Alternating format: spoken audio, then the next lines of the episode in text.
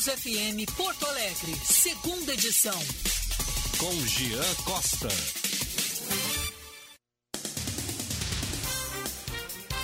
Pois muito que bem, 11 horas, 1 minuto, 27 graus, 5 décimos é a temperatura. Começando agora mais um Band News Porto Alegre, segunda edição. Hoje comigo, Jean Costa, ao meu lado está Guilherme Macalossi. Hoje, os principais destaques a respeito da estiagem no Rio Grande do Sul. A gente vai falar um pouco sobre as questões econômicas, inflação fechando o ano em 10,06%, a maior taxa desde 2015, se não me falha a memória, e bem acima da meta do Banco Central. Fator extremamente preocupante para essa nossa economia, que muito se falava sobre uma retomada, mas o que a gente não está vendo é uma retomada. Macalossi, Primeiramente, muito bom dia, um prazer tê-lo aqui. Normalmente, no Bastidores do Poder, lá na é. Rádio Bandeirantes, quem ancora é o Maca. Hoje, por aqui, o papel se inverteu. Tudo bem? Prazer tê-lo aqui, uma honra. Prazer é todo meu, Jean Costa, o público da Band News e também a o Band News Porto Alegre, segunda edição que eu tenho o maior prazer de participar hoje. Participar aqui, né, fazendo a conjunção de esforços com o Jean Costa, o titular, e substituindo ninguém menos que Felipe Vieira. Então, além de tudo, uma grande responsabilidade com grandes poderes vem grandes responsabilidades, né? Diria, Falou o fã de Homem-Aranha. Diria tio Ben. E olha, Magalossi, antes dos nossos destaques, a gente vai falar muito sobre, sobre a inflação, falaremos também sobre outros pontos. É, tem entrevista daqui a pouquinho mais, a gente detalha o assunto. É um assunto que eu e o Macalossi temos um gosto em comum, vinhos. Um dos assuntos que a gente compartilha aí de uhum. opiniões é, semelhantes. Macalossi também, grande imitador aqui, o nosso ouvinte na Band News, com certeza sabe. Tem alguns ouvintes que são fãs das imitações do Macalossi, estão aqui na companhia. O caso do meu pai, um abraço para ele que está nos ouvindo. Mas, antes da gente entrar nos assuntos, com maior análise e projeção, a gente vai para as manchetes do dia.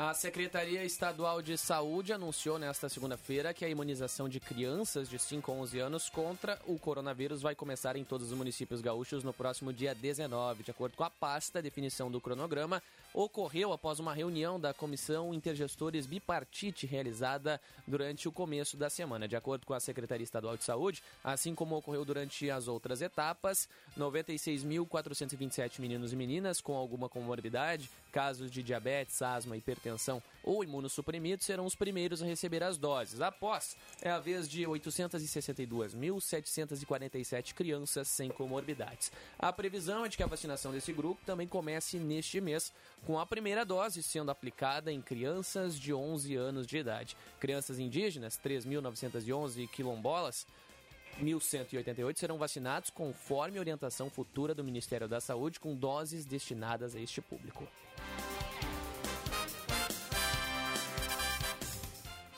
Ainda no âmbito estadual, agora para Porto Alegre, mesmo diante do surto de coronavírus que atinge o passo municipal e o aumento de casos de Covid no estado, a Prefeitura da capital não planeja restringir as atividades, é o que afirmou o secretário municipal extraordinário de enfrentamento ao coronavírus, César Susbach, durante a segunda-feira. De acordo com o titular da pasta, uma mudança na estratégia não está descartada, mas a situação de momento não indica medidas mais drásticas, visto que o município aposta no bom senso das pessoas.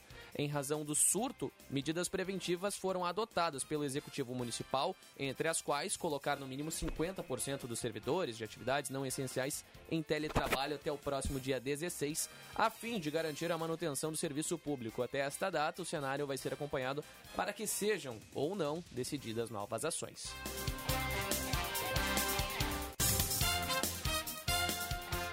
Os terminais do porto de Porto Alegre, Rio Grande e Pelotas, as duas últimas cidades do sul do estado, movimentaram em 2021 47 milhões e 600 mil toneladas em cargas. O recorde de movimentação nos complexos portuários do Rio Grande do Sul representa ainda uma variação de 19,37% a mais no comparativo com 2020. Somente em Rio Grande foram 45 18 milhões de toneladas, volume inédito em 106 anos de história, segundo a Superintendência dos Portos. Entre os destaques estão o milho com alta de 126,46%. No Porto Rio Grandino registraram um crescimento de 21% também nos embarques de frango congelado. Destaque também para a soja em grão. Em Pelotas, movimento de 1,3 milhão de toneladas em 2021, com as toras de madeira mais uma vez sendo o produto principal com 1 milhão de toneladas exportadas. Agora, 11 horas e 56 minutos, em Porto Alegre, movimentadas 1 milhão e 100 mil toneladas, a variação de 35,86% na comparação com 2020. Os destaques foram os fertilizantes, com 731.100 toneladas, seguidos pela cevada, com 147.500 toneladas. 11:06 marcou o sinal aqui da Band News FM. Guilherme Macalossi comigo aqui para a gente fazer uma projeção, né, a respeito de algo, algo não, fator tão importante para o nosso setor econômico, que é a inflação, fechando o ano em 10,06%, a maior desde 2015, muito acima da meta central do, B, do BC, o Banco Central. Mas agora eu já deixo para o Macalossi ampliar o assunto aqui, porque a gente tem um ponto, né, Maca? Uhum. Se falava numa retomada econômica em 2021, mesmo com a com as falas do Ministério da Economia, por vezes controversas, por vezes não, em ampla maioria, da, em ampla maioria das ocasiões controversas, um discurso que aparentemente representava um retrocesso, mas muita gente preferiu acreditar que não seria. Agora, acabou que teve o estouro da meta. O presidente do Banco Central, Roberto Campos Neto, agora terá aí uma conversa, ou não, espera-se espera que sim, com Paulo Guedes, explicando aí também os motivos né, do objetivo não ter sido cumprido, mas a gente vai. O que, a gente pode projetar para 2022 em relação a esse ponto, primeiramente? Bom, bom, uh, bom dia. Uh, primeiro que eu acho que quem tem mais a explicar é o Paulo Guedes, não o Roberto Campos Neto. Porque o índice inflacionário, para o público que está acompanhando aqui o Band News Porto Alegre, segunda edição, uh, ele começou a se descontrolar a partir do momento em que a responsabilidade fiscal do governo ficou comprometida. Eh, com a responsabilidade comprometida, os investidores eh, eles passaram a aplicar cada vez mais recursos no dólar, fazendo com que o preço da moeda aumentasse. Então você tem um problema global, a inflação ela está elevada em muitos países do mundo, porque a pandemia ela desorganizou as cadeias de produção mas você também tem o um fenômeno brasileiro é, que diz respeito à falta de apreço pelas regras e, e, principalmente pela âncora fiscal que foi construída ao longo do tempo, remonta ainda à época do Fernando Henrique, ganhou em 2017 uh, a importante regra do teto de gastos. Isso tudo foi descaracterizado nos últimos meses esforço do governo em ter uma agenda eleitoral uh, com o pagamento de um auxílio uh, sem ter uma fonte de receita. Então você teve a PEC dos precatórios e ela uh, caloteou os entes privados, aos quais o governo deve, criando um passivo, visto que não haverá o pagamento como se estabeleceu em regra de decisões judiciais. Você tem também né, a readequação da lei do teto de gastos, estabelecendo um cálculo de inflação diferente daquele que estava antes na legislação. A regra anterior previa que você tinha a, a, a formatação do teto através do cálculo da inflação do mês de junho de um ano até o mês de junho do outro ano, ou seja, inflação concretizada e não projetada. Isso era previsto na readequação do teto num período de 5, 6 anos no futuro, foi antecipado. E, por fim, para manter o benefício, uh, o benefício, o auxílio emergencial permanente, não se indicou a fonte de receita. E a regra da lei de responsabilidade fiscal é essa: para toda despesa permanente você tem que ter uma fonte de receita. Então nós tivemos aí o esculacho das leis de responsabilidade, o que pressionou a política monetária. Quando você tem uma política fiscal descontrolada, a política monetária precisa compensar. Então você teve a elevação da taxa Selic, que está precificada agora para 2022 acima de 11%, quase 12%. Né? roçando 13. Então você tem um cenário em que uh, a inflação está elevada, você precisa subir a taxa Selic para frear o consumo Diminuindo o consumo, você faz com que haja uma diminuição da inflação, mas daí o fator negativo disso, porque é um remédio amargo, é você ter a diminuição da expectativa de crescimento. Então, nessa reunião, é, quem me parece que tem que explicar é Paulo Guedes, é, que abriu mão da racionalidade, da austeridade, em nome de um projeto político de caráter essencialmente populista. E, consequentemente, a gente acaba vendo os impactos nos dados é, a gente viu a inflação durante o Bastidores do Poder pela Rádio Bandeirantes, a gente trouxe ao longo dos últimos meses todos os fatos envolvendo essas atualizações. Agora vê fala, eu digo, vê uma fala é, que representa bem o Ministério da, da Economia, que é a fuga. A fuga foge da responsabilidade na hora que se pressiona. A gente vê agora, eu menciono o Campos Neto, porque aparentemente foi quem tomou, no primeiro momento, uma ação, né, de enviar a tal suposta carta para Paulo Guedes, mas em compensação o ministro da Economia não se manifesta. A gente vê em outro momento, PEC dos precatórios, gerando um impacto que, consequentemente, vai agravar e muito a economia para os próximos anos. Mas é por isso que eu quero que tu discorra um pouco mais a respeito do, deste assunto. A gente vê um 2022... Sim onde a projeção era de 1%, né, Macalossi? A gente repercutia isso ao longo da, da, da programação da IB. A projeção era de 1%. É, de crescimento. De crescimento. O que é extremamente baixo para um país que nem o Brasil, que embora seja taxado como terceiro mundo, a gente sabe que não era para ser assim, porque a estrutura, a estrutura, infelizmente, é, felizmente, mostra que poderia ah, não ser, mas infelizmente a política por aqui não funciona é, o, o agrava. Mas... Menciona aí o crescimento de 1% que era projetado, né? Uh, no mês de novembro, o jornal Valor Econômico chegou a fazer uma, uma análise de dados relativos às projeções de muitas das instituições. Uh, o Boletim Focus que saiu ontem, ele analisa as projeções de mais de 100 instituições financeiras, bancárias de mercado. Né? E em todos os cenários há uma depreciação dos indicadores. Eh, o que denota por parte dos investidores e do mercado que é composto por todos os agentes econômicos, e aí nós não podemos ficar apenas na elite do mercado, que são as instituições financeiras, as instituições bancárias, eh, mas todos nós, todos nós fazemos parte do mercado, eh, a, a expectativa de decréscimo dos nossos indicadores, ela é condicionada também a um cenário de absoluta incerteza do ponto de vista da construção de uma nova âncora fiscal que eu falei aqui da desconstrução das leis vigentes, uh, lei do teto de gastos, lei da responsabilidade fiscal, segurança jurídica em relação ao pagamento dos precatórios. Uh, o Brasil deveria estar nesse momento era discutindo uma nova âncora. Qual? Bom, aí os especialistas podem debater. Tem gente que defende a criação de um teto, não mais de gastos, mas de um teto de dívida. Bom, é algo absolutamente adequado discutir isso, mas não está havendo discussão nenhuma. Muito antes pelo contrário, o que nós temos aí são projetos populistas, o que nós temos aí é o compromisso única e exclusivamente é, eleitoreiro é, e nós não estamos pensando no país em médio e longo prazo. Mencionasse o crescimento de 1%, é, o Brasil perdeu uma década. É, com indicadores de crescimento muitas vezes negativo. Veja você, já. 2015 e 2016, o Brasil teve um tombo de menos 7% no PIB, que é o Produto Interno Bruto. O Brasil retrocedeu 7%. Agora, em 2020, nós tivemos uma queda expressiva de menos 4,5%.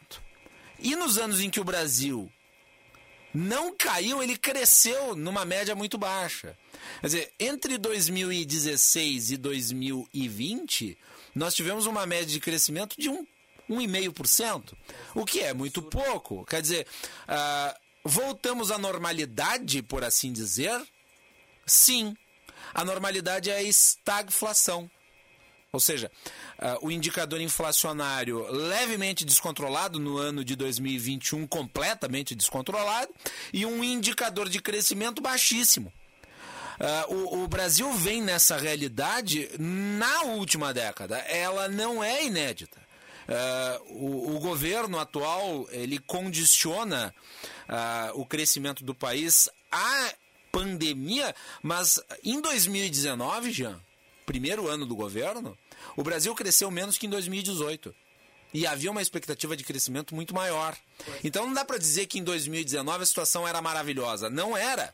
O Brasil perdeu oportunidades e me parece que não está construindo nenhuma oportunidade é, para os tempos que estão vir, que são os tempos pós-pandemia. Nessas horas me chama a atenção uma das entrevistas que o, o, diretor executivo do Instituto Fiscal Independente, o Felipe Salto, acabou manifestando ali em relação a esses valores. Né? A, gente, eu, a fala não foi exatamente essa que eu vou citar, mas a gente vê um, uma falta de um crescimento, mesmo que seja mínimo ali dentro dessa margem, essa rasura, é, que não traz um cenário de esperança, né, Macalossi? Agora eu, tra eu, eu, apresento um ponto. E, e, daí, só, só trazendo aqui a, a, baila, né, eu não posso deixar de mencionar que um dos candidatos que uh, estão à frente nas pesquisas, o ex-presidente Lula, ele nas últimas semanas vem manifestado.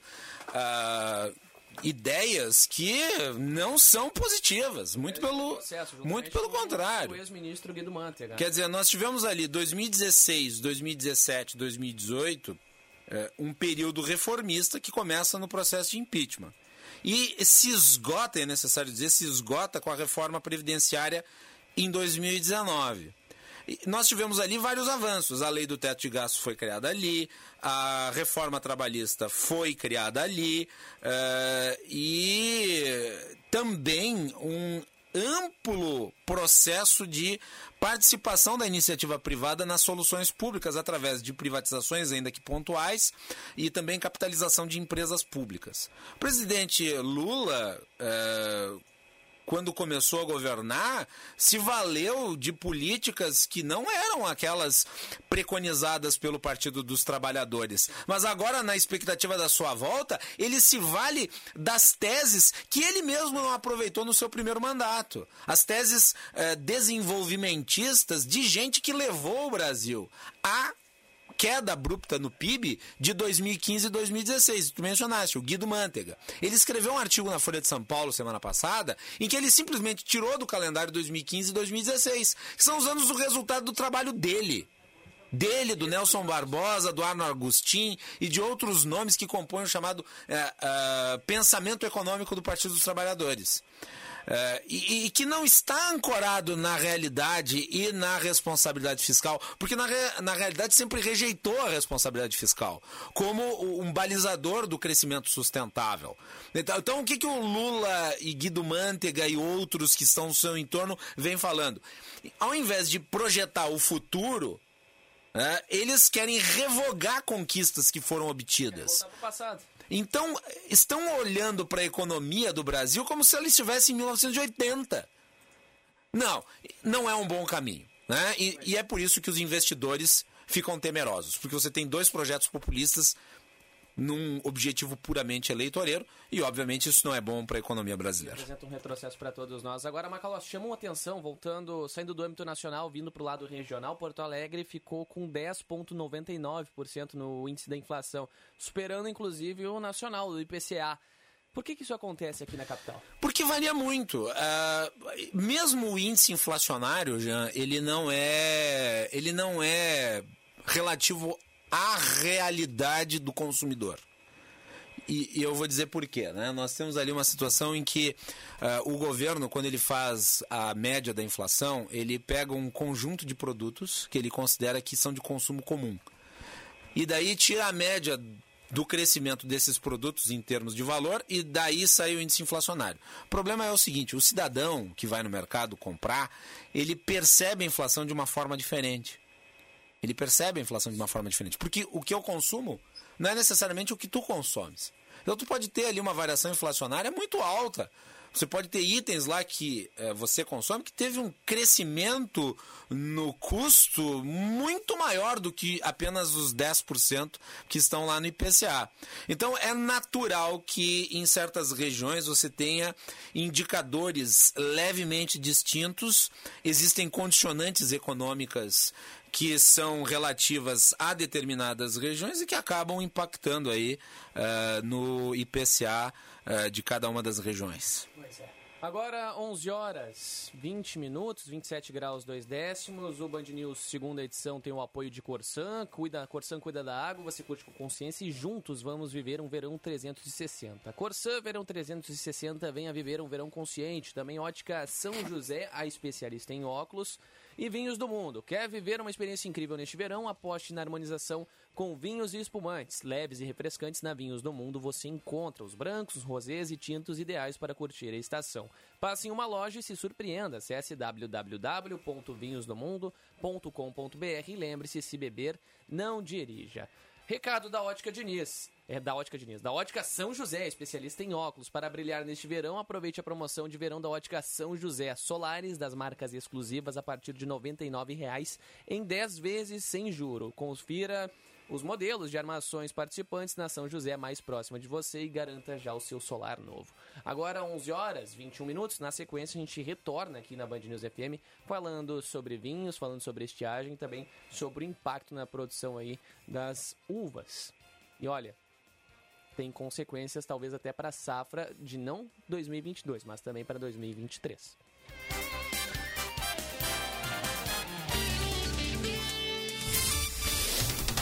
Você está ouvindo Band News FM Porto Alegre, segunda edição.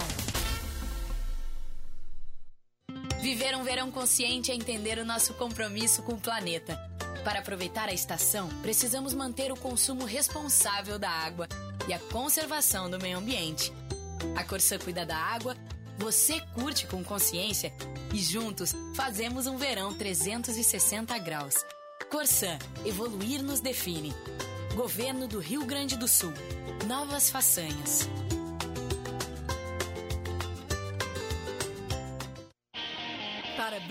Neste verão, só com a promoção de verão da Ótica São José. Solares das marcas exclusivas a partir de R$ 99,00. Imperdível! R$ 99,00 em 10 vezes sem juros. Confira os modelos de armações participantes na São José mais próxima de você e garanta já o seu solar novo. Você em evidência neste verão. Ótica São José, especialista em óculos.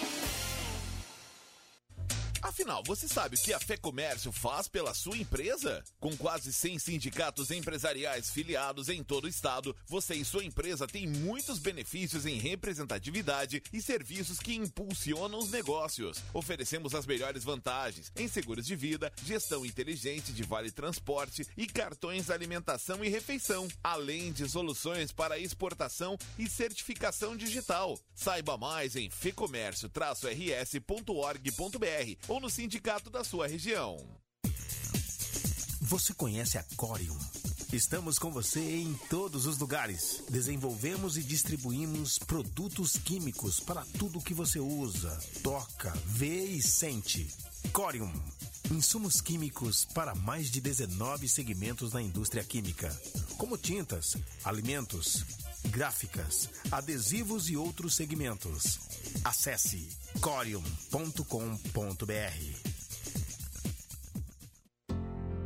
Chegou o verão com muitas promoções na Master Hotéis. Os hotéis da rede estão com até 20% de desconto nas hospedagens em janeiro e fevereiro. Aproveite esse momento para conhecer as atrações que rolam durante o verão em Porto Alegre, Gramado e Curitiba. A promoção é por tempo limitado. Acesse o site www.masterhotels.com.br, escolha o hotel da sua preferência e faça sua reserva. Ficou com dúvidas? Converse com a nossa equipe pelo WhatsApp 51 9 98 78 88 98. Master Hotéis. Cada hotel uma experiência master.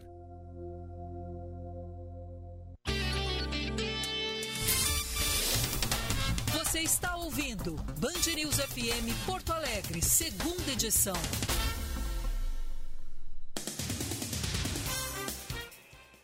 Onze horas, 25 minutos, 27 graus, 4 décimos a temperatura em Porto Alegre. Esse é o Band News, segunda edição. Comigo, Jean Costa. Ao meu lado está Guilherme Macalossi. Dentro de alguns instantes, a gente ouve aqui o presidente da União Brasileira de Vitivinicultura, a Vibra, Deunir Argenta, a respeito aí do impacto da estiagem nos estoques para vinhos finos, que está preocupando as indústrias em decorrência deste fator, da seca. As produções, tanto das vinícolas de uma maneira geral, têm sofrido com este impacto. Mas antes da gente adentrar no assunto, nós atualizamos as informações de mobilidade urbana. Seu caminho. Josh Bittencourt e a prestação de serviços Em geral, o trânsito flui bem nas principais rodovias da região metropolitana, sem pontos de lentidão e também sem ocorrências graves em atendimento. BR-116 fluindo muito bem no eixo metropolitano, desde Novo Hamburgo, no Vale dos Sinos, até Canoas, chegando à capital. Em Porto Alegre, o fluxo mais lento é na Venceslau Escobar, para quem deixa a Zona Sul em direção à área central, em função de obras junto a Icaraí. E também na Ipiranga, com a Mus Teixeira, onde tem uma manifestação de funcionários da FASCA, Fundação de Assistência Social e Cidadania não há informações sobre o que reivindicam, mas causam bloqueio no sentido centro da Ipiranga e os motoristas devem evitar esse trecho. Chegou o inovador NexGuard Spectra, uma solução completa contra vermes, sarna, pulgas e carrapatos e um delicioso tablete. É um e pronto, compre agora. Jean. Muito obrigado, Josh Bittencourt. Lembrando, o Band News segunda edição tem o apoio de Ótica São José, especialista em óculos e Corsã Verão 360. Venha viver um verão consciente. 11:26 marcou o sinal. Guilherme Macalossi e eu comentávamos nos bastidores a respeito de uma paixão em comum que nós temos, né? Que são os vinhos. Uhum. São as produções é, que também estão sofrendo um impacto com a estiagem aqui no Rio Grande do Sul. Vinho, bebida mundialmente conhecida, apreciada, mas prejuízo nas lavouras que estão sofrendo sem as águas, né, Macalossi? Depois de duas safras de excelência, os produtores de uvas estão já contabilizando perdas. É um impacto que a gente não só vai sentir no paladar, como sentiremos no bolso e, consequentemente, o Rio Grande do Sul perde muito. Na linha conosco, para conversar um pouco mais sobre o assunto, falava anteriormente a respeito, presidente da União Brasileira de Vitivinicultura, o Vibra, Deunir Argenta. É, primeiramente, presidente, um bom dia, seja muito bem-vindo à Band News FM e eu queria, de imediato, já saber do senhor é, qual seria o impacto a longo prazo nessa redução da colheita? Dá para estipular algum número acima da casa dos 15%? Já dá para se projetar 30%? Bom dia, seja muito bem-vindo aqui à Band News. Uh, bom dia, bom dia, Jean, bom dia ouvintes. É uma satisfação estar falando com vocês. E realmente num, num momento que a gente não está muito contente aí com o nosso clima, né? Não só na parte da uva, como a gente tem acompanhado, a estiagem está sendo bastante afetada na parte da, da, de toda a parte da agricultura, né, desde, não só da uva, como outras, outras uh, espécies de tipo milho, enfim, soja. E o que, que nós estamos observando, né? Está uh, praticamente mais de 60 dias que estão com uma estiagem bastante forte e está nos preocupando não somente pela perca da safra desse ano, né? Que muitos produtores estão sendo afetados, mas da forma que a estiagem está se prolongando e da forma que ela que ela está se comportando, não só vai, não só não vamos perder a safra desse ano, mas também possa estar tá perdendo bastante videiras. Ah, poderá ter muita mortandade de videiras. Isso aí realmente se, se prolongar mais algum tempo, nós podemos ter eh, várias sequelas para as próximas safras, porque uma videira para depois para ela ser ser plantada e voltar a produzir precisa no mínimo três anos. Então, isso aí também nos preocupa. Sim. Mas, enquanto para fazer uma avaliação de quanto isso hoje está repercutindo em perca, eh, a safra praticamente começou semana passada, né? Então, nós temos que deixar transcorrer mais uns 15, 20 dias, mas com certeza devemos ter uma perca acima de 20% da safra que está começando agora. Presidente, Guilherme Macalossi aqui, prazer falar com o senhor, parabéns pelo trabalho. Uh, 2020 foi caracterizado como o ano da safra das safras. Né? Uh, há condicionantes tecnológicos que permitam atenuar aí as perdas? O senhor menciona o volume delas.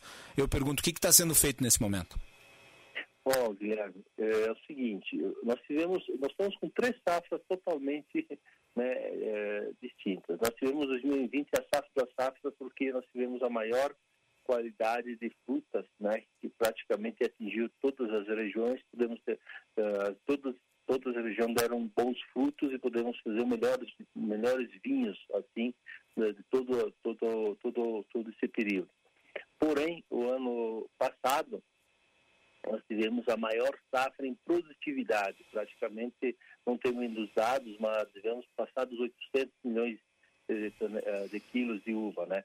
Isso também foi bastante interessante. E esse ano nós tínhamos tudo para ter uma safra muito interessante, porque tivemos um excelente inverno, com bastante chuva, bastante frio, não tivemos aquele período de geadas que sempre é, é um temor, né? Que depois quando começa a brotação, a geada, nós tivemos, enfim, escapamos da geada, vamos assim dizer, e estávamos entrando para um, uma safra muito boa esse ano em todos os sentidos. Não com muita quantidade, porque a videira já tinha, já eh, na safra anterior, quando dá muita uva, na, na safra seguinte a tendência sempre era produzir menos, mas nós íamos ter uma, uma estava tudo uma expectativa de ter uma, uma safra muito boa em termos de qualidade e, né, isso realmente nos trouxe de surpresa essa estiagem, que é desde o início de dezembro, que não vem chovendo, justamente num período onde que a videira precisa da chuva, né? E em alguns períodos, claro, com excesso nem pensar, mas a chuva é muito necessária, porque a videira está começando agora a, a jogar energia na, na, uhum. na, fruta, e a fruta precisa da, da, da água para ela ficar melhor, né? Então isso realmente está trazendo um prejuízo bastante bastante sério, né, para o pro produtor e automaticamente transfere para a indústria, né? Eu sempre digo, eh, as duas coisas andam junto. Não adianta uma indústria forte e um produtor fraco, um produtor forte e uma indústria fraca. Nós temos que ter os dois, né, andando simultaneamente, porque os dois, um, um depende do outro. Então nós da indústria, o que que nós temos? nós temos que temos que avaliar o seguinte: nós temos dois tipos de uvas aqui na região. As uvas de é, uvas para suco de uva e vinhos de mesa Sim. e uvas para vinhos viníferas e, e para espumante.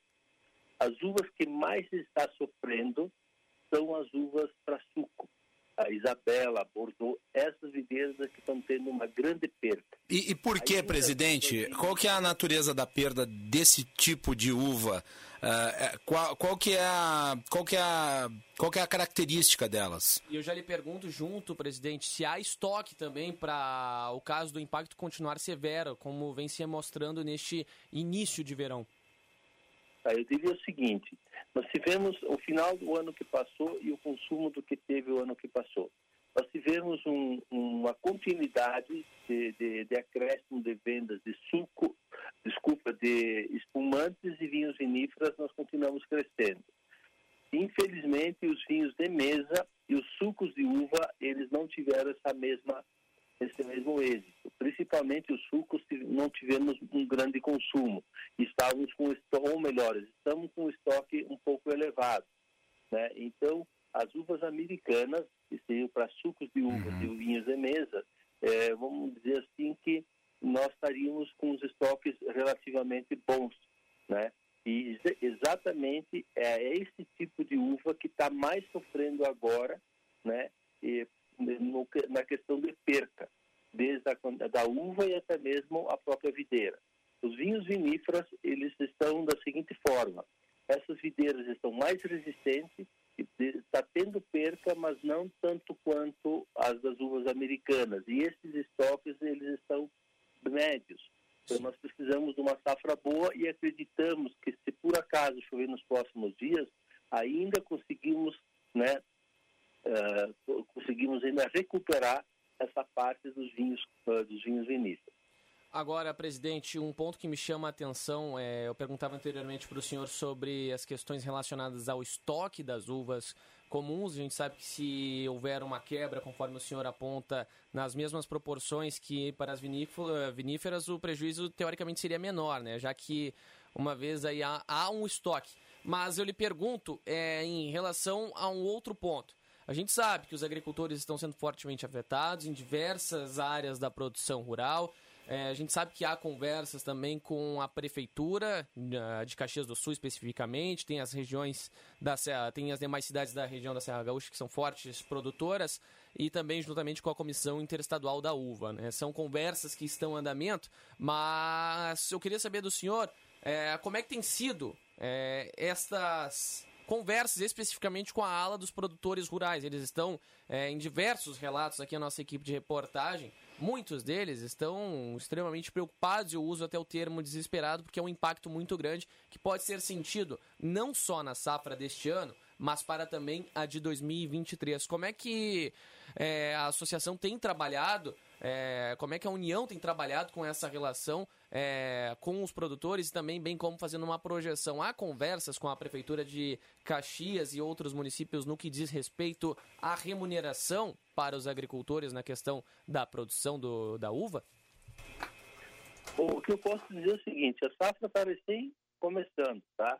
Então a gente a gente está falando assim em alguns dados específicos de alguns produtores. Nós temos que deixar que transcorra mais uns 15 dias, 20, para ver realmente até que ponto isso vai chegar uh, em números de perca, né? E depois temos que construir durante o ano, né? Uh, deixar passar a safra, fazer uma avaliação geral, ver realmente o que, isso trouxe de prejuízos em termos, principalmente de, do produtor, né? Ver o que, que realmente isso trouxe em termos da, da, da, da, videira, digo, como, como um todo, né? Para ver o que, que isso poderá repercutir na próxima safra 2023, eu vejo que agora é o momento de fazer a avaliação.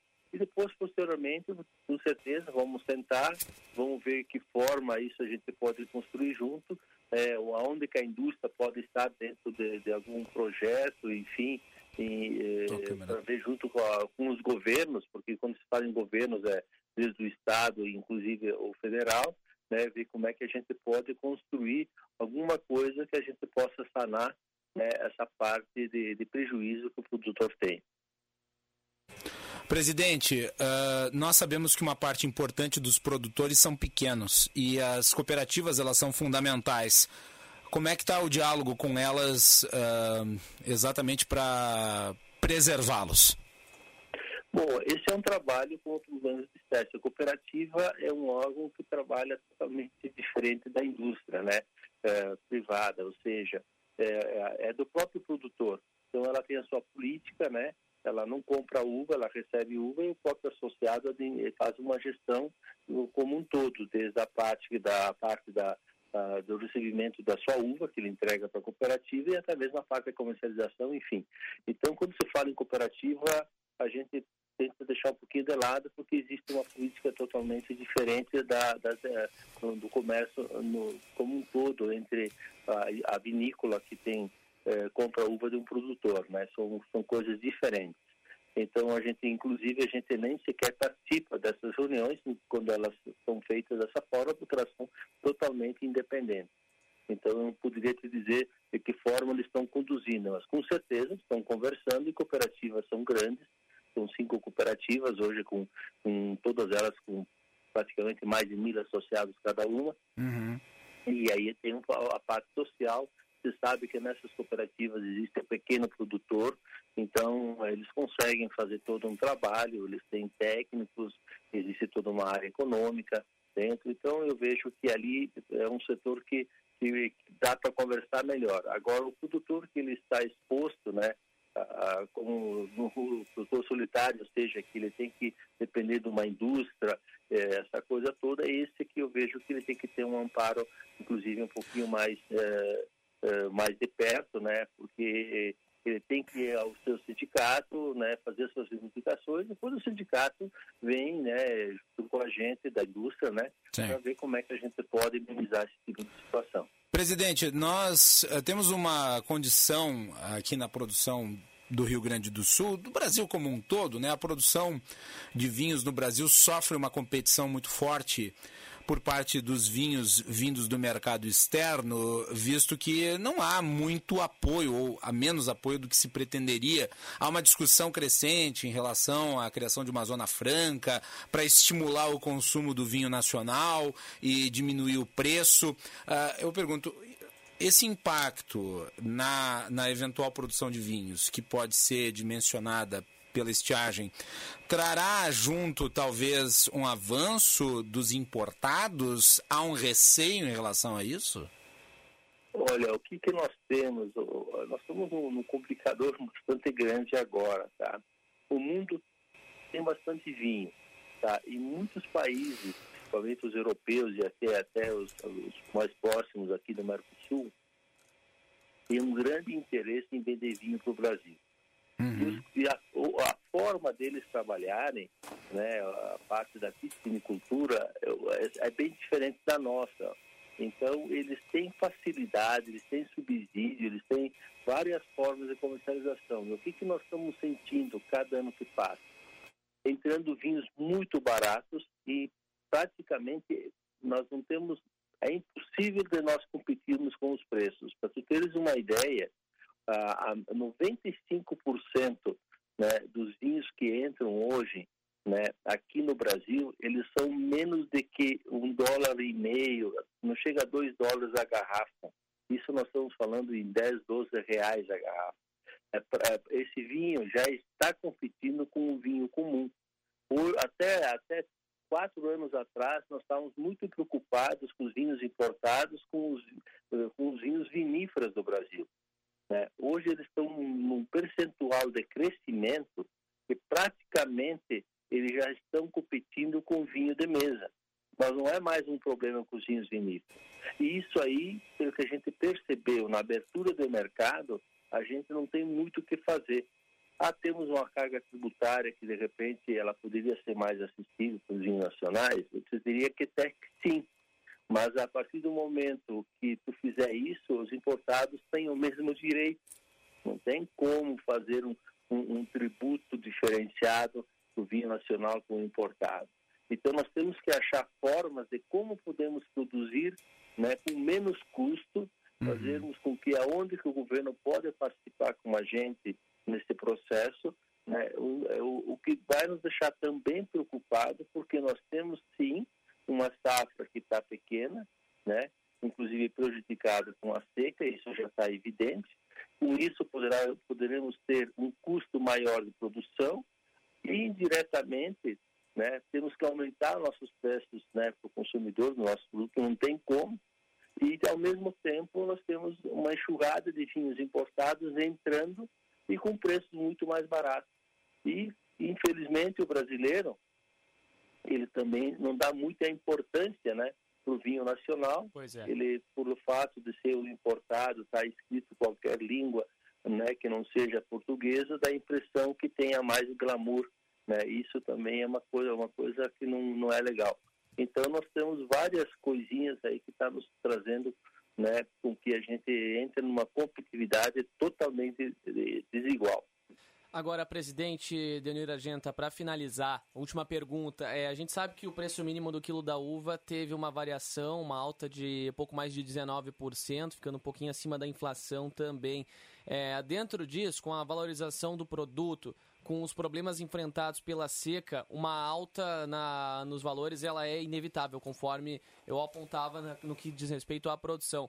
Mas eu pergunto, é, tá cedo ainda, ano recém começou. A gente é cedo demais para se fazer uma perspectiva quanto ao cenário é, de valorização da de exportação. Eu digo, e aí eu digo em questão de exportação e importação do produto é, a todo o território. O Brasil no, normalmente tem se destacado, Rio Grande do Sul também é, no que diz respeito à produção da uva, mas a gente já pode fazer alguma projeção em relação ao futuro do produto em mercado nacional e internacional no que diz respeito a valores ou é cedo demais?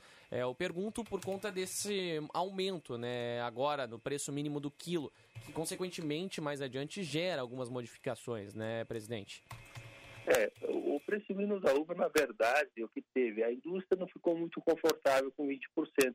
Nós achamos que é um, um percentual que, que não, não era o momento de estar aumentando todo esse percentual. Nós estávamos esperando aí que aumentasse em torno de 8% a 10%, que seria a reposição. 20% nós, nós achamos naquele, no momento que é um, um reajuste bastante alto. Porém, a gente entende também a parte do produtor que realmente os insumos aumentaram bastante. E por mais que tenha sido 20% para o produtor, talvez ele também não esteja contente, que ele precisaria um pouco mais. Então, são, do, são, são duas políticas com, com visão totalmente diferentes, mas com os mesmos objetivos. O querer o querer fazer com que as coisas aconteçam no melhor sentido entre a uva e o vinho que o consumidor possa comprar.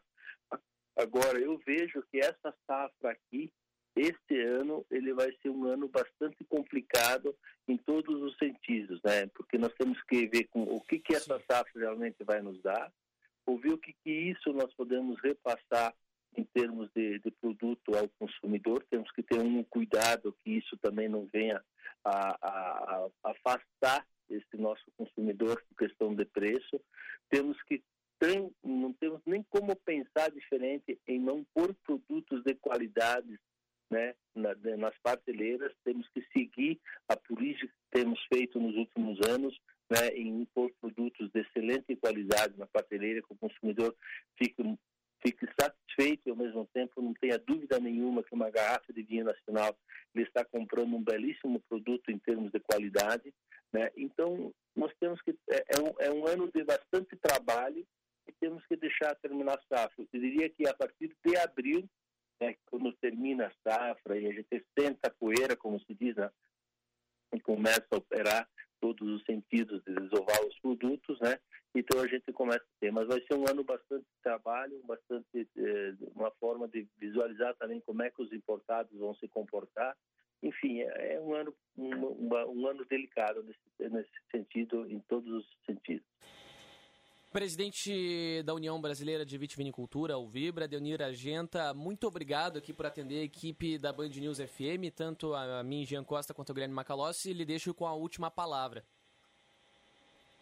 Bom, eu digo, eu agradeço a oportunidade, né, de nós estávamos conversando um pouquinho sobre o nosso, nosso setor, é sempre é importante estar levando ao consumidor, né, e que é, através de vocês que são grandes formadores de opinião, até para sentir o, o, como o como é fácil de tomar um vinho, mas quanto é custoso e quanto é trabalhoso para produzi-lo, né? Pois é. Então, eu... onde que temos um monte de pessoas que têm por trás de uma garrafa de vinho, pequenas famílias que dependem daquele trabalho de um ano inteiro, uma indústria que tem que estar toda hora se mobilizando, se modernizando para fazer com que esses produtos sejam cada vez melhores, que, que cria confiança, né, que a gente busca. Então, isso é muito bom de estar conversando, ver um momento agora que estamos, né, a parte climática que está prejudicando o produtor indiretamente também ou melhor, diretamente prejudica também a indústria, porque ela está ali, ela também sofre juntamente com o produtor, porque não é uma cadeia muito forte, ela tem que estar sempre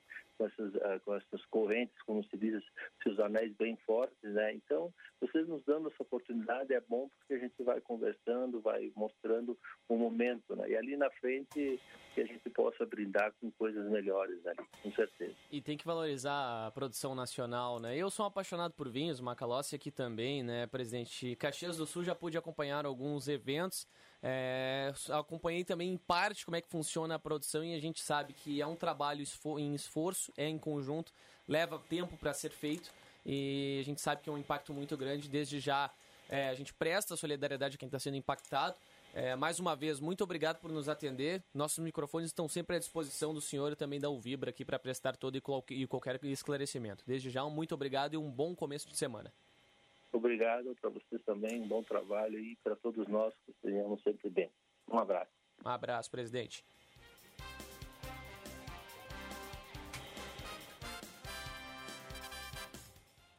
11 horas 48 minutos, 27 graus, 9 décimos é a temperatura na capital gaúcha. Pois é, Macalossi, há uma estimativa, ao menos para 2022, há uma perspectiva de algo positivo, mesmo com o impacto da estiagem que se inicia, vai se estender por mais um período, consequentemente, infelizmente, causará mais prejuízos, mas ainda assim o presidente manteve um certo otimismo com relação ao faturamento é. da produção em 2022. É, eu acho que é função de todo empresário ser otimista, né? Ah, agora, a estiagem vai ter consequências muito importantes em todos os setores uh, que são relacionados com o agro. O agro, ele precisa cada vez mais se modernizar para não depender das condições climáticas. E, e para isso, os produtores precisam de apoio das instâncias de Estado, né, que muitas vezes uh, são omissas. Uh, esperamos aí que ao longo dos próximos anos o problema da irrigação seja atenuado, mas há um déficit de investimentos que é histórico é no nosso né? estado, né? É precário e agora que se anunciaram né, investimentos no setor, mas inegavelmente é, é preciso muito mais. Bom, 11 horas 50 minutos, 29 graus, 27 graus, 9 décimos é a temperatura. A gente segue por aqui no Band News, segunda edição. Lembrando sempre, o Porto Alegre, segunda edição. A você ouvinte tem um oferecimento de ótica São José, especialista em óculos e Corsã Verão 360. Venha viver um verão consciente. O Porto Alegre, segunda edição, faz um breve intervalo. Na sequência da programação, nós voltamos aqui com os destaques finais.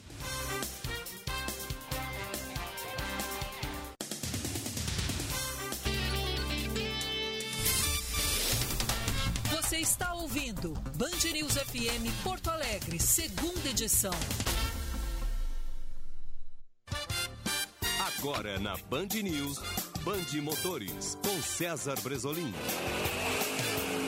Oferecimento Jardine, a revenda que não perde negócio. Oficina Panambra, referência em qualidade e preço justo. Grupo IESA, vamos juntos. E dê a virada de chave na HMB Carway, em Porto Alegre, Canoas, Novo Hamburgo e Bento Gonçalves.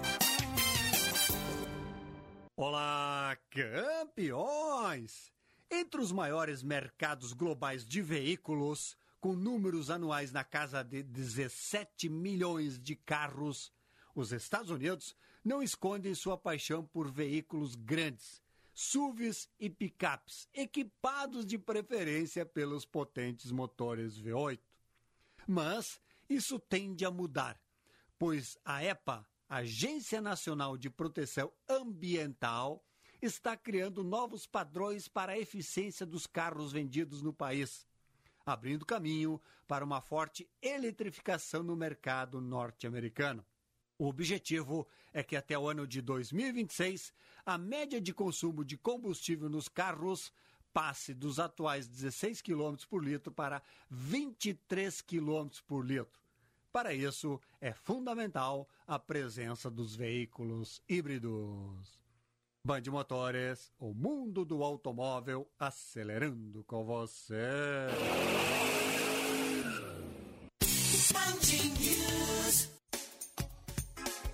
Liquida seminovos no Jardine Chevrolet.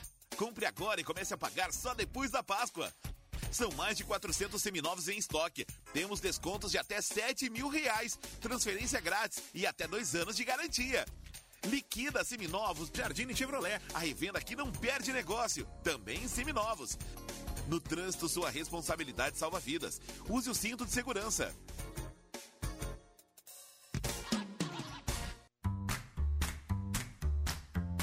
Dê a virada de chave em seu 2022 com a Hyundai da Carway. Toda a linha HB20 está com o preço antigo e o melhor, o banco em couro é grátis na linha sedã. Mas atenção, o nosso estoque é limitado. Vem para HMB Carway. Estamos em Porto Alegre, Avenida Ipiranga, 5570, Canoas, Novo Hamburgo e Bento Gonçalves. No trânsito, sua responsabilidade salva vidas. Você está ouvindo Band News FM Porto Alegre, segunda edição.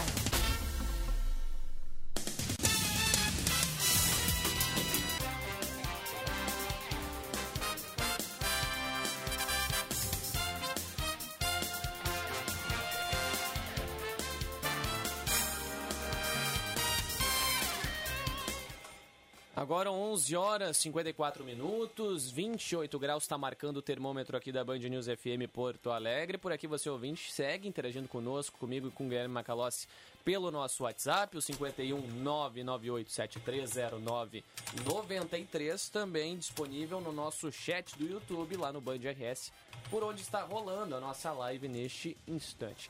Macalossi, Hoje, no Jornal Gente, pela Rádio Bandeirantes, você, juntamente com o Sérgio Stock, conversou, recebeu o prefeito Sebastião Melo, é, falaram sobre medidas extremamente importantes aqui na capital, o avanço da variante Ômicron, mas a prefeitura, de fato, está mantendo né, a realização do Carnaval 2022. Porém, Melo falou que há uma data limite, né? É, ele falou que a decisão vai ocorrer até a primeira semana de fevereiro está analisando o carnaval. Palavras de Sebastião Melo está em stand-by. Fato é que há uma onda de contaminações, isso me parece fato dado. O Brasil vivencia um apagão de dados, o que dificulta o acompanhamento da pandemia.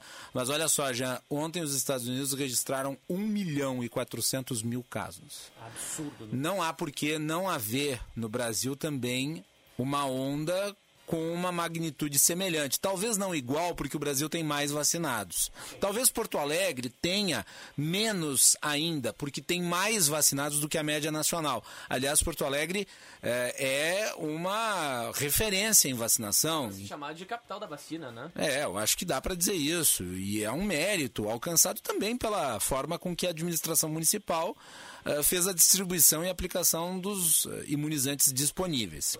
De qualquer modo, uh, mesmo com o apagão de dados, existem elementos que mostram o crescimento da pandemia. E esse crescimento é verificado, por exemplo, no índice de testagem positivada. Quer dizer, você tem ali um número muito grande de pessoas buscando testes, o que significa que as pessoas estão sintomáticas, estão uh, achando que tem algum dos sintomas da doença, elas buscam o teste e o teste confirma em muitas situações. Há um índice de positivados, o prefeito menciona isso na entrevista, de 30%, uma coisa Sim. assim, o que é bastante grande Uh, se comparado principalmente às últimas semanas de 2020, quando não havia a Omicron espalhada.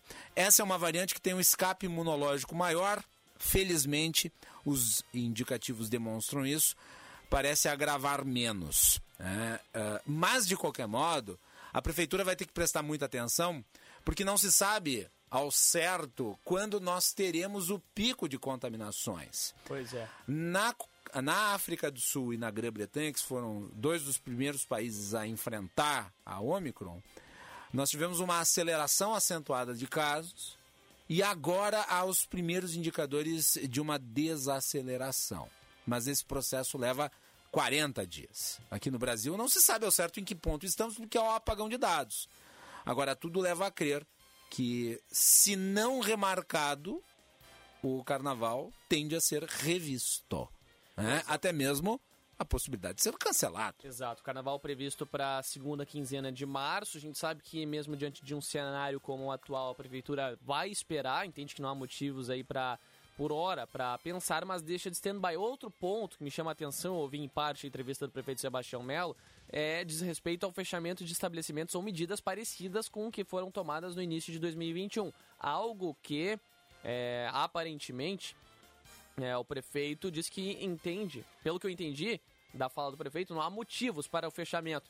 Por hora, eu vou te dizer, Macalossi, ah, por hora eu até concordo, acho que não tem o porquê, mas tem que se intensificar os cuidados, especialmente no que diz respeito aos protocolos sanitários. A gente acompanha no centro, Zona Norte, Zona Sul de Porto Alegre, a gente percorre é, e vê diversos Sim. estabelecimentos não. sem seguir o regramento previsto aí. A prefeitura deveria agir de uma forma mais intensa para, pelo menos, é, acabar punindo aí para que esses estabelecimentos entrem nos eixos. É, né? eu, eu também não vejo razão para fechamento. Né? Aliás, a economia não suportaria. Né?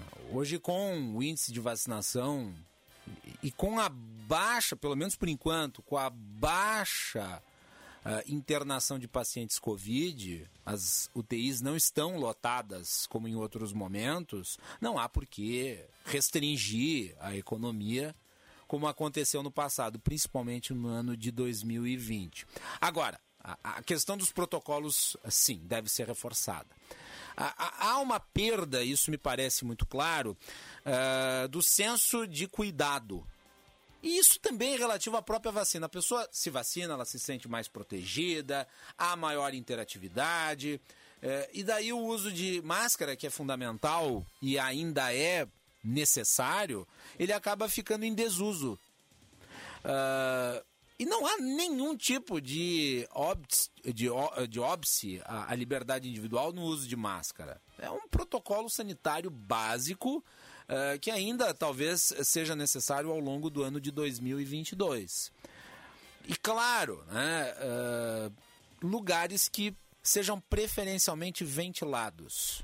Uh, são dois protocolos importantíssimos. Os demais, é, eles não se mostraram tão efetivos porque é, não são as formas principais de contaminação, como por exemplo a, a higienização de objetos, que ocorria muito lá em março de 2020.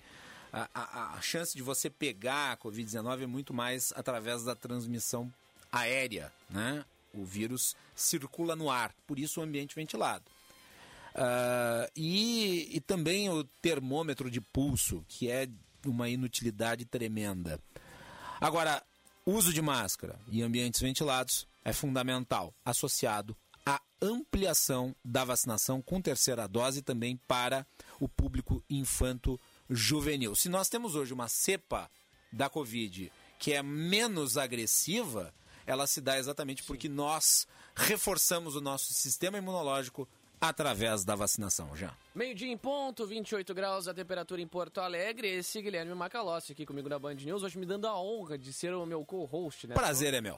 Normalmente eu faço papel inverso lá na RB, hoje invertemos por aqui os papéis na Band News FM. Macalossi, muito obrigado, até uma próxima. Até uma próxima, Jean. Um beijo grande para todo o público da rádio Band, Band News FM.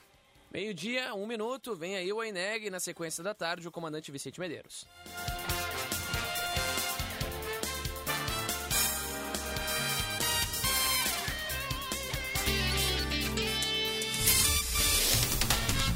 Você ouviu Band News FM Porto Alegre, segunda edição.